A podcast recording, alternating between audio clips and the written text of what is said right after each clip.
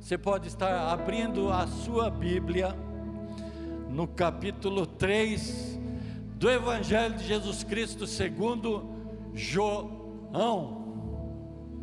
Enquanto você procura aí, quero agradecer, quero falar também da minha gratidão a Deus por estar nesta família Aba, pelo apoio que eu e a minha família tivemos, né, em função da partida do meu irmão Osmar para a eternidade. Quero louvar a Deus pelos pastores desta igreja, pelos irmãos desta igreja, pelo apoio, pelos ombros é, que é, foram nos dados para que pudéssemos é, estar ali chorando, né? Colocando as nossas lágrimas para fora. Tudo ficou mais leve. Amém. Louva a Deus pela vida de vocês, pastores. Muito obrigado mesmo, de todo o coração. Nossa gratidão.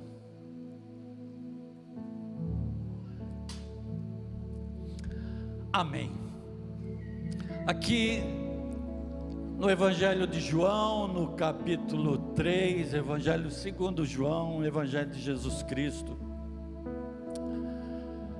nós podemos ver, vamos acompanhar, vamos compartilhar de uma passagem já muito conhecida, né? É, e que não creio que há alguém de nós que nunca falou a respeito deste capítulo de João, que nunca ouviu a respeito deste capítulo e versículo 16 do Evangelho de João, quando você ouviu a respeito da palavra de Deus, quando você ouviu a respeito do plano de Deus, esta mensagem maravilhosa do versículo 16, e este contexto, é, ele se inclui num momento, num tempo, nas festividades da Páscoa do povo judeu em Jerusalém, que era comemorado ainda entre os judeus ortodoxos, a essa comemoração ainda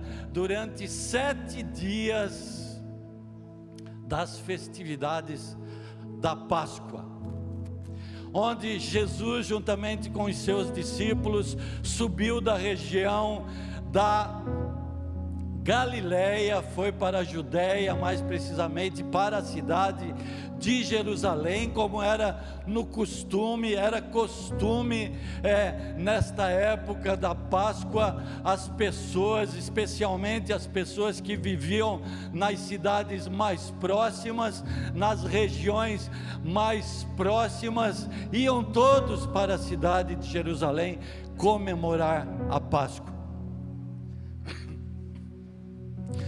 e até mesmo pessoas de mais longe, como foi o caso do Senhor Jesus e os seus discípulos. E lá estava Jesus durante é, esta uma semana de festividades, e ali, quando ele havia chegado, antes é, do que nós vamos narrar aqui, antes ainda do capítulo 3, nós podemos ver ali que Jesus Cristo purifica o templo, ele chegou ali dentro do templo e enxergou aquele comércio, aquelas coisas mundanas acontecendo dentro do templo, que era a casa de oração, e ele ali ficou muito indignado, tomou ali um relho, é, um azorrague, como diz a sua palavra, e começou a destruir, a enxotar literalmente aqueles cambistas, aqueles comerciantes lá de dentro daquele templo.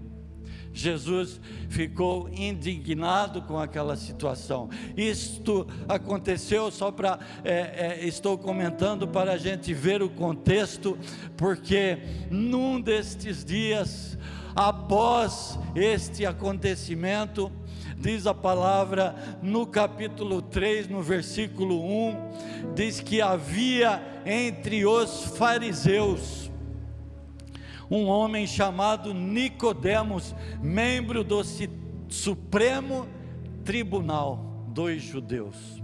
Era ali um ministro da justiça. Era ali um ministro também das atividades civis ali de Jerusalém. Ele fazia parte daquela cúpula, daquela turma de ministros, e naquela época, amados, era diferente do que acontece hoje, onde são poderes separados de executivo, legislativo, judiciário e aquele este superior tribunal naquela época acumulava estas funções, logicamente que acima deles havia um rei, o rei do Império Romano, mas é, é, aquele povo ali da a nação de Israel era um tanto que independente desde que não extrapolassem determinadas coisas. E ali aquele tribunal superior, eles é, tinham ali as leis, faziam que, com que a população obedecesse tanto as leis civis como as leis espirituais que foram dadas já por Moisés lá no Sinai, e logicamente que algumas coisas precisaram, em termos de leis civis, serem adaptadas ali, e eles mesmos é, faziam esses adendos, essas emendas, e, e para que é, é, o povo pudesse então estar cumprindo. Então, este homem que fazia parte é, de, desse conjunto lá de ministros do Superior Tribunal Judeu, eu ia dizer federal, judeu, amados. Superior Tribunal Judeu. Mas tem alguma semelhança. Este homem chamado Nicodemos, membro então desse superior tribunal. De noite, diz a palavra de Deus, ele procurou Jesus e lhe disse: Rabi, sabemos que és mestre, vindo da parte de Deus, porque ninguém pode fazer estes sinais e que estás realizando, se Deus não estiver com ele. Você pensa que eu estou dizendo decorado, mas não, eu tenho uma televisão aqui só para mim, tá? Glória a Deus por isso, Deus seja louvado. Então, se Deus não estiver com este homem, como o Senhor que, que está fazendo tantos milagres e prodígios, pregando com autoridade, pregando com verdade, se Deus não estiver com este homem, se Deus não estiver com esta pessoa, impossível realizar tais atos. Então Nicodemos ele havia ouvido a respeito de Jesus. Havia que é, viu que havia algo diferente neste homem. Mas ele foi de noite. Como diz popularmente, na calada da noite. E quando se fala na calada da noite é porque é um tanto às escondidas, queridos. Nicodemos, ele não queria que os seus pares soubessem que ele estaria se encontrando com este homem, mesmo porque a estas alturas Jesus já estava sendo perseguido. Ora, como que um membro aqui é, é, deste conselho, é, deste ministério, deste poder judiciário e legislativo pode estar se encontrando com este homem, com este revolucionário. Mas a sua curiosidade foi mais forte do que ele, mais forte do que o risco dele ser descoberto. Ele foi, ele teve coragem, ele foi e se encontrou com Jesus. E aí, é, Nicodemos chegou tentando é, fazer rodeios, mas Jesus sabia qual era a necessidade de Nicodemos. Jesus sabia o que ele precisava ouvir, tanto é que no versículo seguinte, o Senhor Jesus acaba com aqueles rodeios, acaba com aquele mimimi e diz: Nicodemos,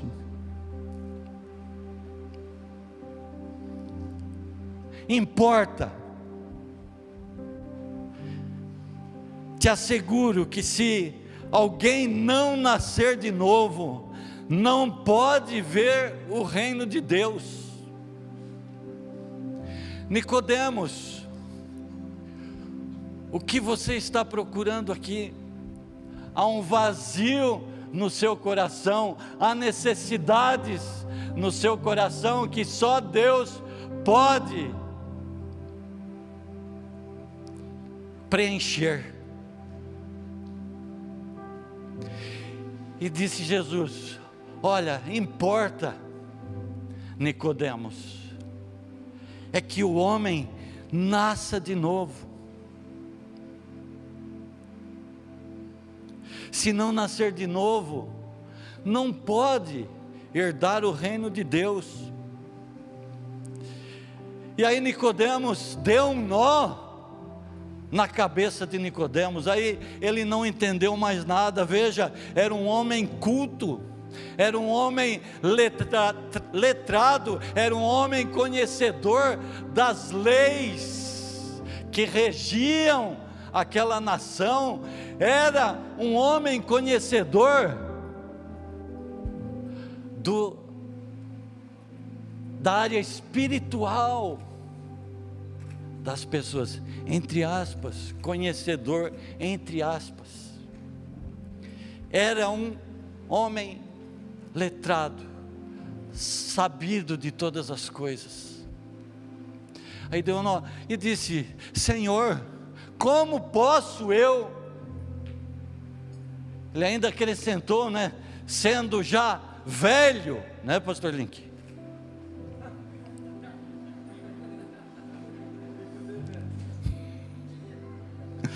Como posso eu, sendo já velho, voltar ao ventre da minha mãe e nascer de novo?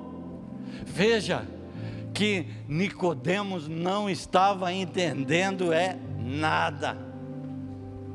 Não estava entendendo nada. Pode, todavia, entrar pela segunda vez no ventre da sua mãe e nascer novamente? Então Jesus disse: Nicodemos, em verdade, em verdade, eu te asseguro que quem não nascer da água e do espírito não pode entrar no reino de Deus. Quem não for purificado, quem não for transformado pelo poder do Espírito Santo, jamais entrará no reino de Deus, disse Jesus. O que é nascido da carne é carne. Ou seja, todos um dia fomos nascidos da carne. E esta natureza da carne, esta natureza carnal, esta natureza humana permanece carne. Agora, o que é nascido do Espírito é Espírito. Quem é nascido do Espírito? Aleluia! quem é nascido do Espírito, é espírito, é algo sobrenatural que um dia aconteceu na minha e na sua vida, algo que a razão humana não pode explicar, algo que a lógica das coisas não se encaixa nisso, amados. Humanamente não é possível explicar. E no, no, versículo 7, Jesus, sabendo disso, sabendo que Nicodemos estava ali com a sua mente natural, a sua mente humana, é, fazendo ali cálculos de lógica, de, é, biológicos, enfim, aí Jesus prossegue e diz: Não te surpreendas pelo fato de eu ter haver dito, deveis nascer de novo. Não fique surpreso por isso não fiques é, nem desanimado por isso, porque Jesus prossegue ali no versículo 8: Olha, Nicodemos, o vento sopra onde quer. Você escuta o seu som, mas não sabe de onde vem, nem para onde vai. E é assim que ocorre, Nicodemos, com aqueles que nascem do Espírito. Nós sabemos, nós podemos ouvir, nós podemos dizer, nós podemos observar: o vento vem do norte, o vento vem do sul, o vento vem do leste, do oeste. Mas de onde, na realidade, ele vem? Qual é a sua morada? para onde realmente ele vai, qual é a sua morada, qual é o seu domicílio, não sabemos. Não podemos explicar estas coisas, e assim são as coisas espirituais, algo que nós não podemos explicar, onde a nossa mente humana não consegue alcançar a raciocinar é algo que nós precisamos reconhecer e aceitar pela fé. É somente pela fé. Não há explicação lógica dessa transformação que o Senhor fez um dia na minha e na sua vida. Não há como explicar. Mas quem viveu, quem vive, sabe que aconteceu. Vive essa transformação, vive esta mudança de vida, esta conversão, onde estávamos rumando, literalmente, para um inferno, para a perdição. No entanto, fizemos isso. Isto é a conversão passamos a caminhar para o reino de Deus, buscando o reino de Deus, caminhar para a luz, caminhar para a vida eterna, porque houve essa transformação, a explicação única da nossa conversão da nossa transformação, é a mudança que ocorre nas nossas vidas, é a mudança que as pessoas podem ver nas nossas vidas. E Nicodemos ali. Você crê que Nicodemos foi, foi transformado, queridos? Eu creio. Há três referências a Nicodemos na Bíblia e, no, é, e é no Evangelho de João. Esta passagem aqui. Ontem, né, é, ouve-se muito que foi a pregação mais profunda que Jesus fez, mas foram todas, né, amados? Porque onde ele estava, ele estava pregando, ele estava ensinando. No entanto, é, esta foi uma ministração individual, foi ali para uma pessoa. E Jesus deu ali toda a sua atenção para esta uma pessoa, para Nicodemos. Aleluia. E aí, ainda Nicodemos diz: "É, mas como isso pode se suceder?"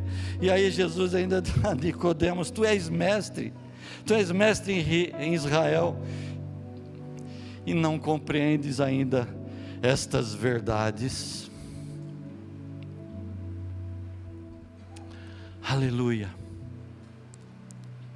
A palavra veio de encontro a Nicodemos. Palavra atingiu diretamente o coração de Nicodemos e ali continuou a conversa. Era Nicodemos e Jesus face a face. Você tem estado face a face com o Senhor? Amém. Pelo menos um aqui. Você tem estado face a face com o Senhor, amados? Aleluia. Glória a Deus. Precisamos estar face a face com o Senhor, aí nós somos ministrados, aí nós aprendemos, e Jesus continua ali esta conversa com Nicodemos. No versículo 14 ele diz: Assim como Moisés levantou a serpente no deserto, deste mesmo modo é necessário que o filho do homem seja levantado. Aleluia. Jesus estava se referindo àquela passagem onde o povo estava no processo, amados, no processo rumo à terra prometida, rumo a Canaã, a terra prometida.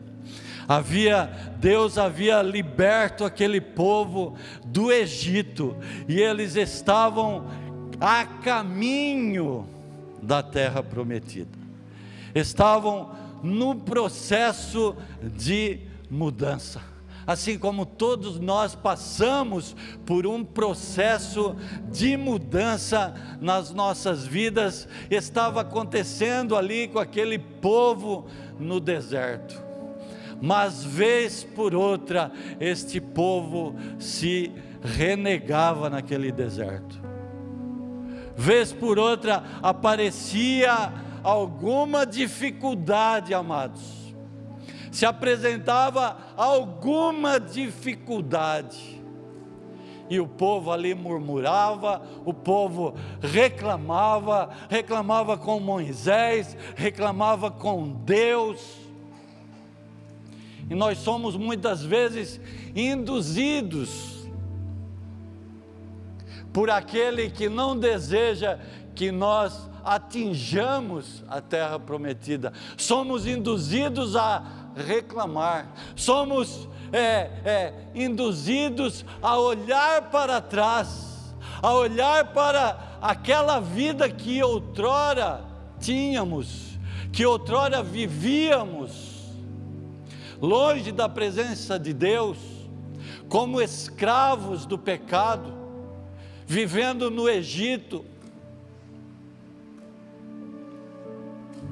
somos levados muitas vezes a ter saudade desta vida. Somos levados a pensar de que aquele alimento que recebíamos outrora era melhor alimento. Deixamos de focar para frente, deixamos de focar nas promessas do Senhor que estão logo ali na frente, é, estaremos alcançando logo lá na frente, mas olhamos para trás, aí esta este olhar para trás, esta reclamação, esta murmuração faz com que nós retrocedamos, faz com que nós demos passos atrás, faz com que nós nos atrasemos, nos atrasemos a chegada de Canaã, nos atrasemos a, a chegar à terra de Canaã. Tanto é que o povo levou 40 anos para chegar na terra prometida e podiam ter feito em 40 dias. Olha só, amados. Olha só, amados. Eles chegaram às portas, podemos dizer, às portas de Canaã. Foram analisar, vistoriar a terra. No entanto, não tiveram coragem e ousadia, esqueceram das promessas do Senhor, esqueceram de que Deus estava com eles, ao lado deles, indo à frente, sendo general para conquistar aquela bênção. Esqueceram disso e retrocederam. E nesta situação, queridos, é, entre é, é, as murmurações, houve então esta situação em que Deus disse: Moisés, faça uma serpente de bronze e erga ela num poste no meio do arraial. Porque o povo, por sua murmuração, não castigo de Deus. Ah, porque Deus mandou sobre mim esta dificuldade, porque mandou o Senhor sobre mim esta situação adversa, porque Deus mandou sobre mim esta luta. Não, queridos, nós nos pomos dentro desta destes turbilhões. Nós nos pomos dentro destas tempestades por causa dos nossos atos. E por causa da murmuração deste povo, veio sobre ele a praga das serpentes, em que muitas serpentes é, invadindo aquele acampamento, invadindo aquele arraial, começou a picar ali as pessoas, envenenar as pessoas, é, deixando as pessoas doentes e até matando as pessoas. E Deus novamente se compadeceu. Deus se compadece. Deus tem compaixão de mim e de você. Se assim não fosse, nós já estaríamos destruídos, queridos. Se assim não fosse, nós já estaríamos acabados, amados.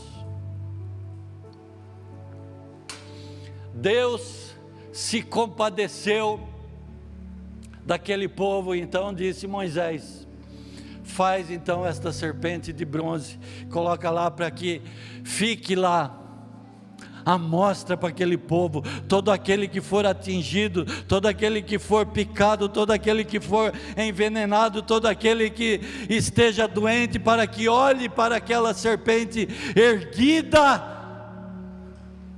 e tenha a sua cura, que tenha a sua libertação. Jesus comparou-se àquela serpente erguida naquele deserto. Ele disse: assim é necessário, assim é mistério que o Filho do Homem seja levantado neste tempo, para que ah, o povo seja liberto, para que todo o que crê seja liberto. Diz ali no versículo 16: Deus amou o mundo de tal maneira que deu o seu filho unigênito, o seu único filho, para ser sacrificado, para que todo que nele crê, para que todo que crê neste projeto, ah, nesse projeto do Senhor de sacrifício, ele não morra, ele não padeça, ele não pereça, mas tenha o direito à vida eterna. Ele veio aqui, aqui nesta terra, entregou-se naquela cruz, por mim e por você. Então Jesus, é, naquele momento, ele estava dizendo: Olha, eu vou ser o sacrifício por você, Nicodemos eu vou ser o sacrifício por você, Robertson, Pedro, Lenir. Se você olhar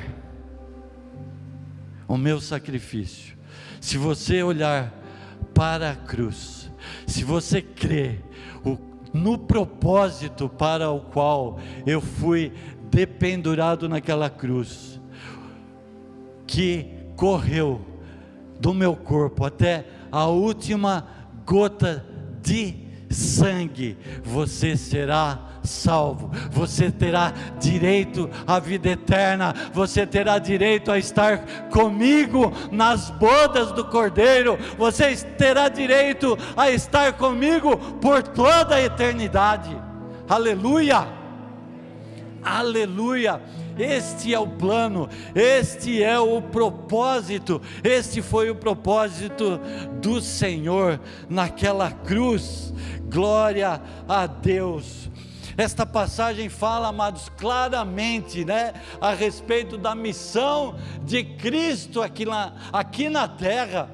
Todos os seus atos estão expressos em todos os seus atos, em todas as suas atitudes, estão expressos o seu imenso, seu infinito amor pelas pessoas, pelo mundo que padece, que hoje jaz no maligno. É, no versículo 17 diz: Olha, Deus não enviou o seu Filho ao mundo, é, Ele não enviou para condenar o mundo, mas para que o mundo fosse salvo por ele, não veio condenar, mesmo porque o mundo já está condenado. O mundo é o mundo, são pessoas, são as pessoas separadas de Deus.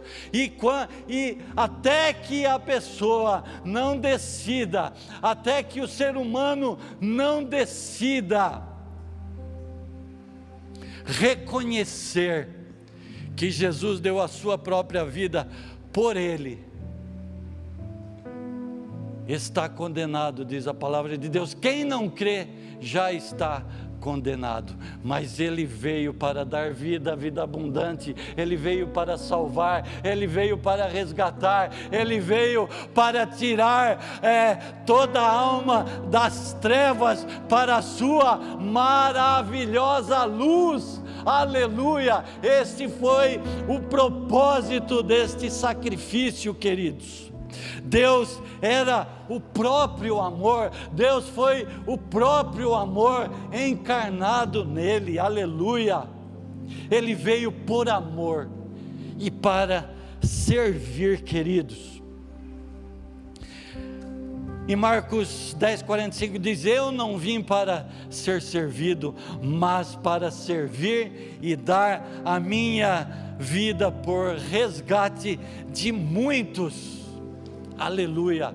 Você está entre os muitos, queridos. Aleluia. Você é desses muitos. Aleluia.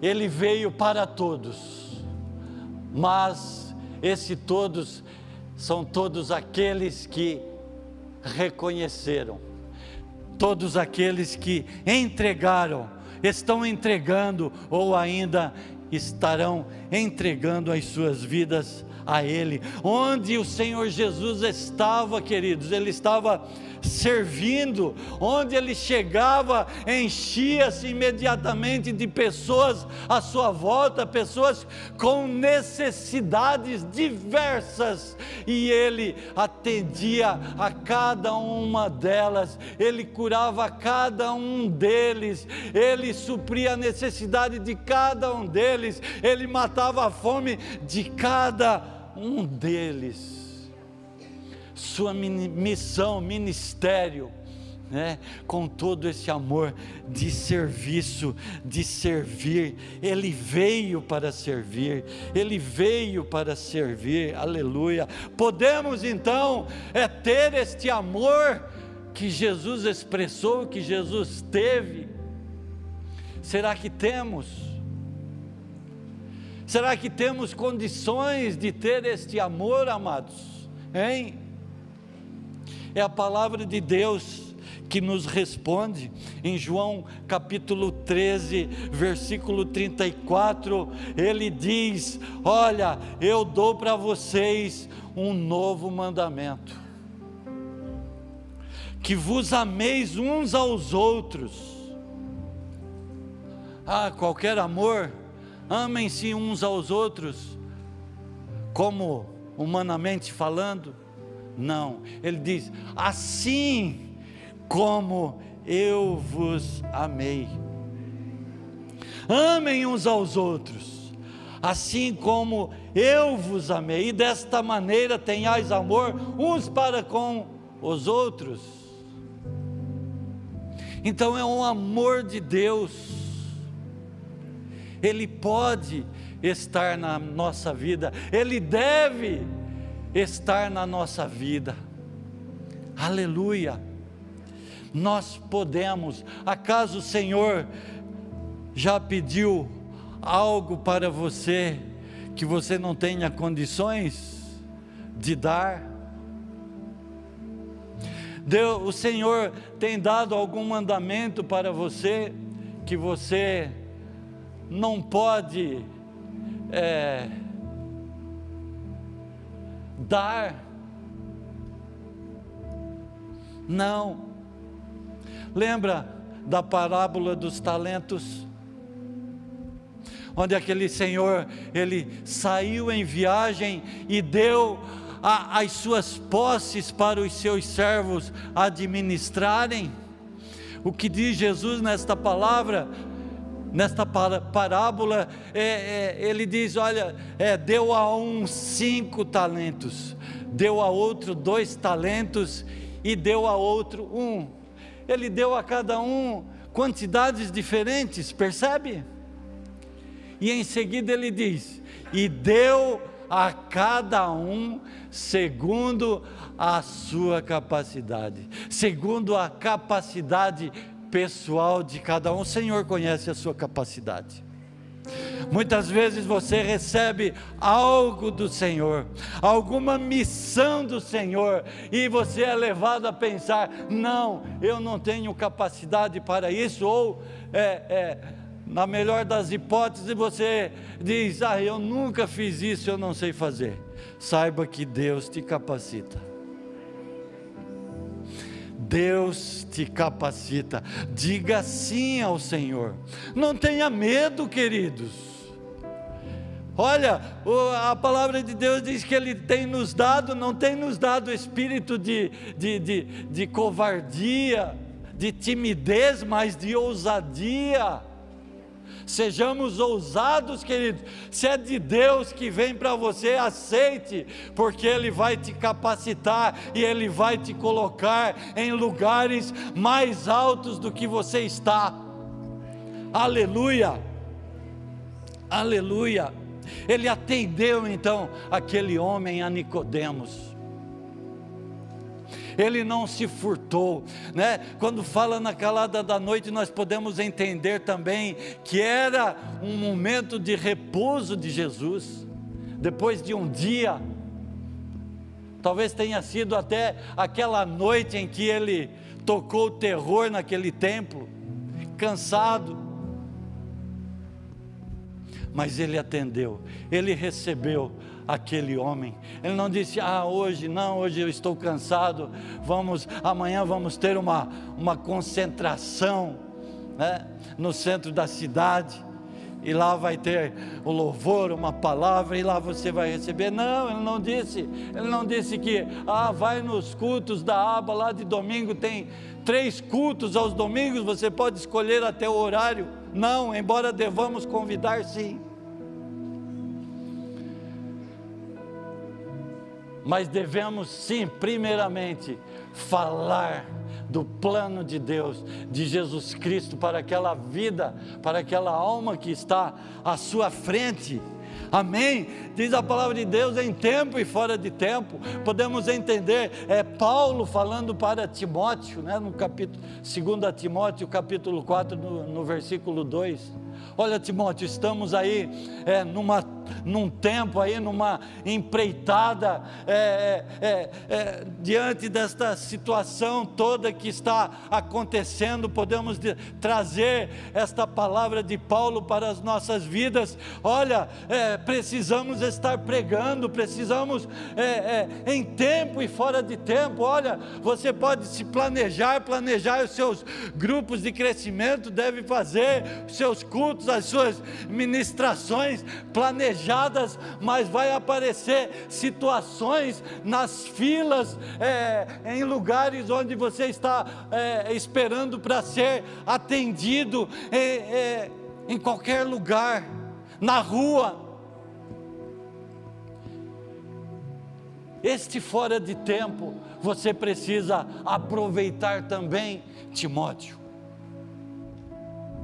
este fora de tempo é, é um momento em que é, o Espírito Santo está te oportunizando para falar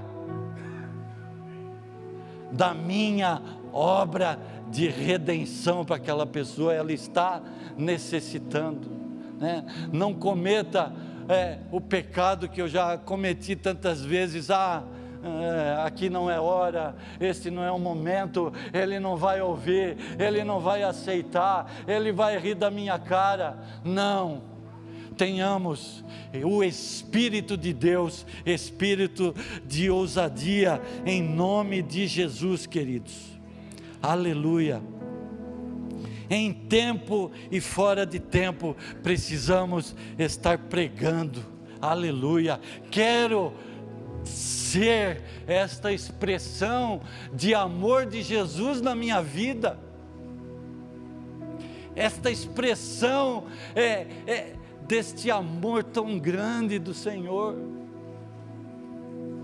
E com este amor de Jesus, que é mandamento do Senhor, que nós tenhamos este amor de amarmos uns aos outros, assim como Ele nos tem amado para poder servir a cada um, a cada um, a cada pessoa que o Senhor coloca diante de nós.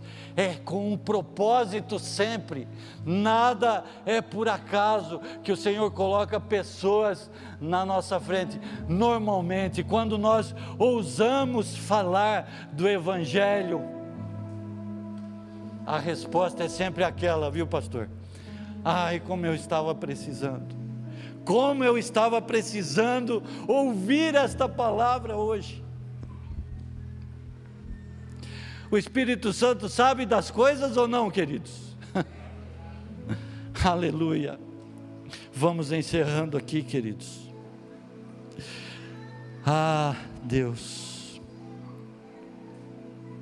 A palavra de Deus diz que quando nós servimos as pessoas, nós estamos servindo a Ele próprio.